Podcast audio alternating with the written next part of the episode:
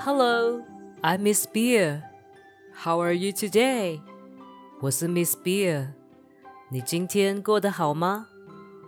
It's story time now. 又来到故事时间了。Are you ready? 你准备好了吗？Then let's get started. 那我们开始喽。The story of the day is Three Little Pigs. 今天的故事是三只小猪。Once upon a time, there were three little pigs, and the time came for them to build their houses. 很久以前，有三只小猪，他们要准备建自己的房子了。The first little pig built his house of straw while the middle brother decided to build a house of sticks. 第一只小猪用稻草来建房子，而中间的那只小猪决定用柴枝来做房子。They were done with building their houses very quickly and without much hard work. 他们很快的，而且不用怎么努力的就把房子建好了。 the third pig, who was the eldest amongst them, decided to build a house of bricks.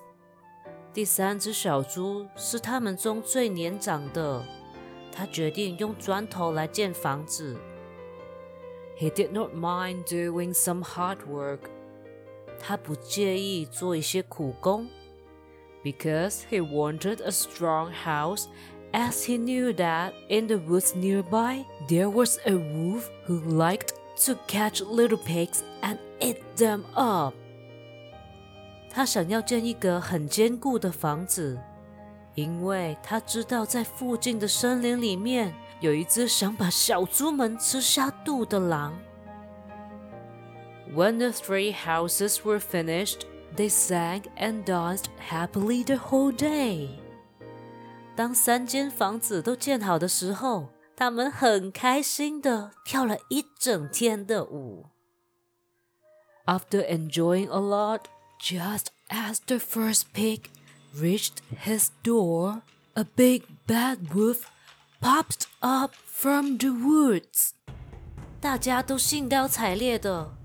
当第一只小猪伸出手去碰到门的时候，有一只大坏狼突然从森林中走了出来。The little pig got scared and quickly hid in his house made of straws. 小猪吓到了，它立马躲进稻草做的房子里面。The big bad wolf huffed and puffed and blew the house down in minutes. 大坏狼对着房子咆哮，不用几分钟，房子就被吹倒了。 Seeing this, the little pig ran to his middle brother's house made of sticks. 看到这样，那只小猪就跑去二哥用柴枝做的房子去。The wolf now came to this house and huffed and puffed and blew the house down in hardly any time. 那只狼就跟着到这房子前面，他又对着房子咆哮，房子很快就被吹倒了。Now both the terrified pigs ran to their oldest brother's house, which was made of bricks. 现在，两只吓坏了的小猪跑去他们大哥用砖头做的房子去。The big bad wolf tried to huff and puff and blow the third house down. 那只大坏狼再次试着对房子咆哮，想把房子吹倒，but he could not. 但这次不能成功哦。He kept trying for hours, but the house was very strong, and all the three pigs were safe inside. 他试了好几个小时，但房子非常的坚固，三只小猪在里面都很安全。He tried to enter through the chimney. 之后，他又试着从烟囱爬进去，but the third pig boiled a big pot of water and kept it below the chimney。